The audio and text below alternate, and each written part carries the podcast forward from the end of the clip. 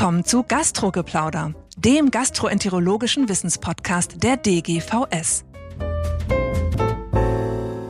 Hallo, liebe Freundinnen und äh, Freunde des Gastrogeplauders. Herzlich willkommen bei der ersten Folge unseres DGVS Podcasts 2023 und damit verbunden natürlich die allerherzlichsten Neujahrswünsche vom gesamten Podcast-Team ein gesundes, glückliches und natürlich auch erfolgreiches neues Jahr.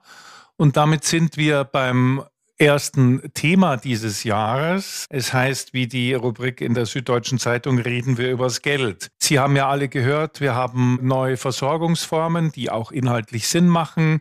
Ambulantisierung ist das Stichwort der Stunde. Und wir müssen darüber reden, nicht zu sehr, wie das inhaltlich geht. Ich glaube, da ist rasch Einigkeit zu erzielen, sondern leider eben übers Geld. Wie kriegen wir das finanziell abgebildet? Und dazu begrüße ich ganz herzlich das Vorstandsmitglied Gesundheitsökonomie unserer Fachgesellschaft, Jörg Albert. Jörg, herzlich willkommen zum ersten nicht ganz einfachen Podcast in diesem Jahr. Ja, hallo Thomas. Ja, ich hätte mir gewünscht, dieses Amt im Vorstand anders anfangen zu können, aber jetzt geht es schon hoch her. Ja, sieht so aus. Also wir verstehen das heute mal als Informationspodcast, was alles so für Tendenzen unterwegs sind. Ich glaube, wir müssen das noch ein bisschen mit dem Vorbehalt belegen, dass sich das ein oder andere noch ändern kann. Aber trotzdem Lass uns mal beginnen, die Sachen zusammenzusammeln und die Dinge zusammenzukehren. Es geht um das schon lange diskutierte Stichwort Ambulantisierung.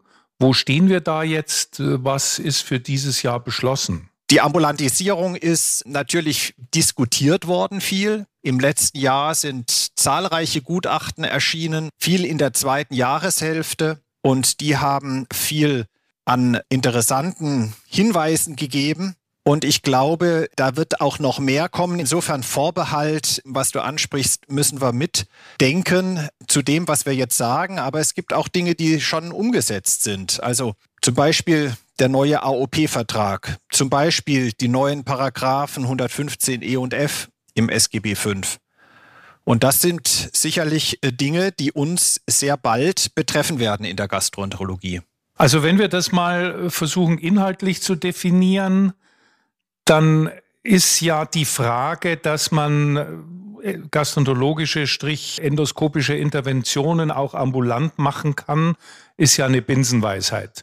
Und ich glaube, diese Diskussion ist wahrscheinlich inhaltlich relativ leicht zu führen. Aber es geht um die Vergütung da wird es dann kompliziert. Wie soll denn das in Zukunft laufen für die Krankenhäuser? Ja, ich glaube, da werden diese Gutachten immer wieder zitiert und vielleicht ist es insofern auch wichtig, die einmal zu benennen. Eines der immer wieder zitierten Gutachten ist das sogenannte IGES-Gutachten, das Gutachten des IGES-Instituts, das von den Spitzenverbänden folgend dem MDK-Reformgesetz beauftragt worden ist und das jetzt durch Corona etwas verzögert, aber jetzt im letzten Jahr veröffentlicht wurde und das sich darum gekümmert hat, was kann man denn eigentlich ambulant erbringen. Und wie es so schön ist mit so Gutachten, oft sagen die Gutachten einem das, was man vorher schon weiß, nämlich, dass man einiges an Endoskopie auch ambulant erbringen kann. Das ist Aussage dieses IGES-Gutachten. Die haben sich aber nicht Gedanken darüber gemacht. Die haben zwar gesagt, naja, in Richtung Vergütung ist immer ein Trigger, um entsprechend auch äh, Weiterentwicklungen hin zur Ambulantisierung zu begleiten.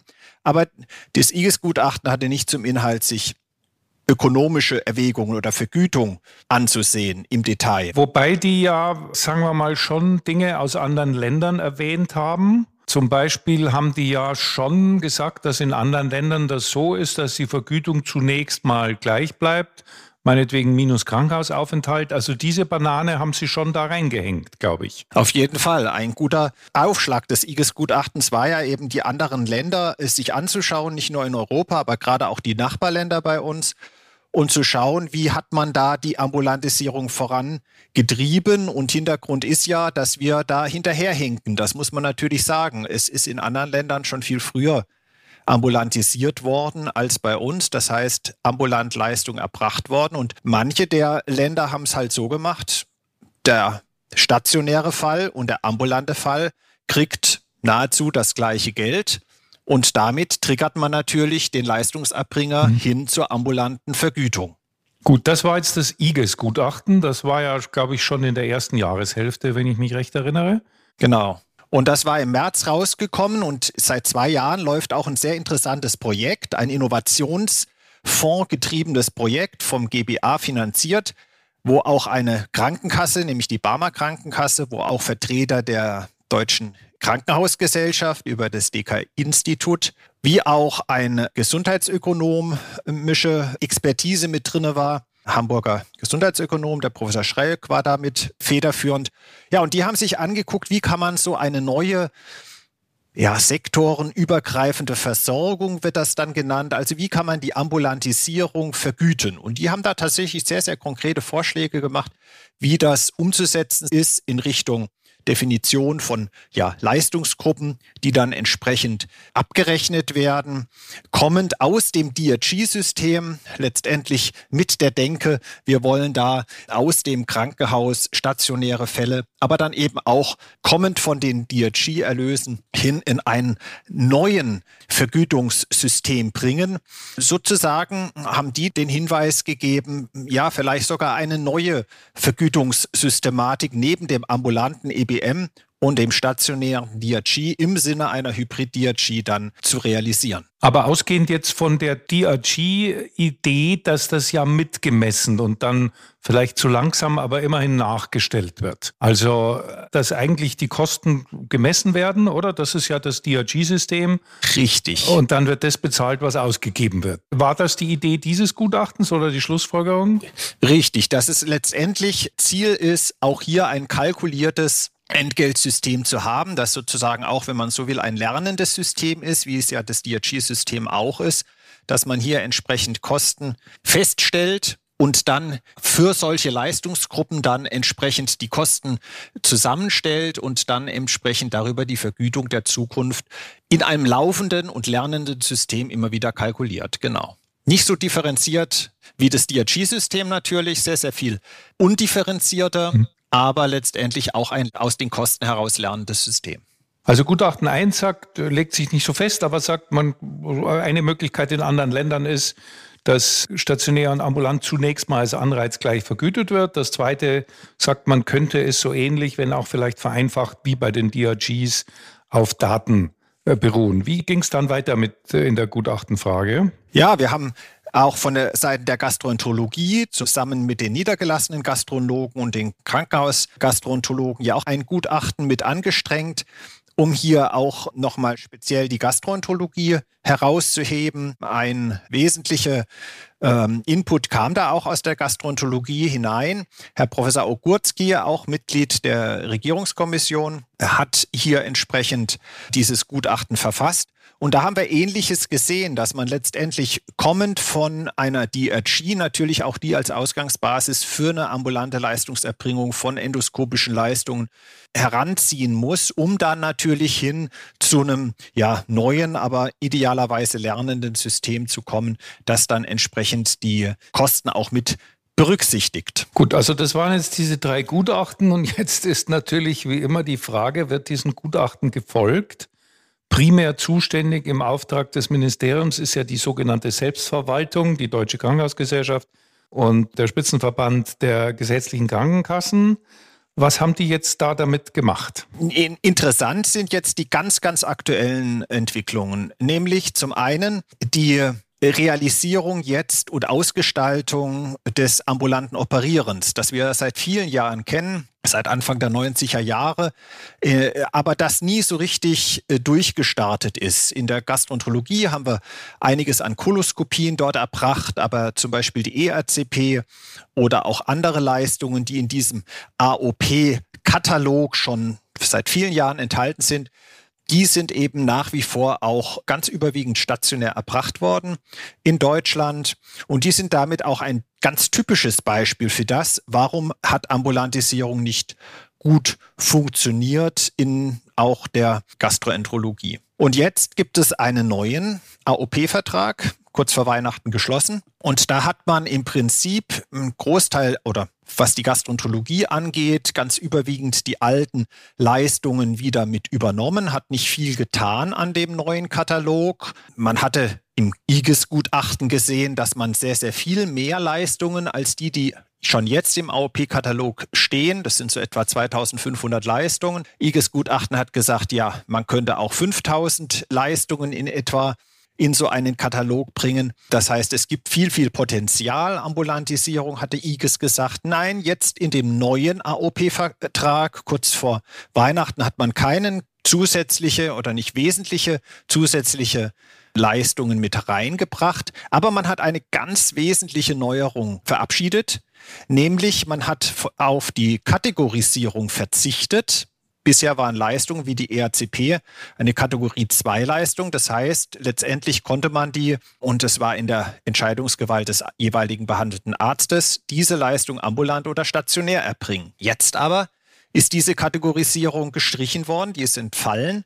Auch die sogenannten GAEP-Kriterien, die wir oft für eine stationäre Aufnahme Grund zu Rate gezogen haben. Diese Kriterien sind ebenfalls entfallen und wurden ersetzt durch sogenannte Kontextfaktoren. Ein Begriff, der auch aus diesen Gutachten stammt und der in diesen Gutachten, in den zitierten hier entsprechend herangezogen wurde, um auszudifferenzieren, welche Patienten sind besser geeignet für eine stationäre und welche sind besser geeignet für eine ambulante Versorgung. Äh, Moment, um das mal zu verstehen, also da waren drei Gutachten, die haben wahrscheinlich teilweise vernünftige Vorschläge gemacht. Aus der Kiste wird aber ganz was anderes gezogen, nämlich äh, ein Katalog, der auch ganz anders bepreist ist. Und die Faktoren zur stationären Aufnahme wurden auch noch geändert. So wahnsinnig günstig klingt das ja nicht. Dann gelten die EBM-Sätze. Also das den Kollegen in der Praxis natürlich vertraut, uns jetzt nicht so wahnsinnig, Koloskopie vielleicht in der Klinik. Äh, das ist so, oder? Ja, also letztendlich hat man tatsächlich nur Teile der Hinweise aus den Gutachten umgesetzt. Man hat jetzt zum einen, was den AOP-Vertrag angeht, nicht wesentlich viele zusätzliche Leistungen mit reingepackt. Man hat, wenn ich es richtig weiß, 208 Leistungen nochmal mit dazugenommen. Für die Gastroenterologie ist es die Radiofrequenzablation zum Beispiel im Ösophagus, die da dazukommt. Aber letztendlich, man hat tatsächlich, ja, ein Teil so wie immer belassen, nämlich insbesondere die Vergütung, die eben über EBM läuft, schon seit vielen Jahren, die aber sicherlich ein Grund war, weswegen eben Ambulantisierung in manchen Bereichen nicht so gut funktioniert hat, wie zum Beispiel die, bei der genannten ERCP. Und jetzt hat man aber die Vergütung sozusagen belassen wie immer hat aber die Entscheidung für die stationäre versus ambulante Versorgung eben durch diese Kontextfaktoren ersetzt. Und die scheinen auf den ersten Blick durchaus relativ streng zu sein. Das heißt, sehr pro Ambulantisierung, was von der Sache vielleicht auch zum Teil medizinisch vertretbar ist.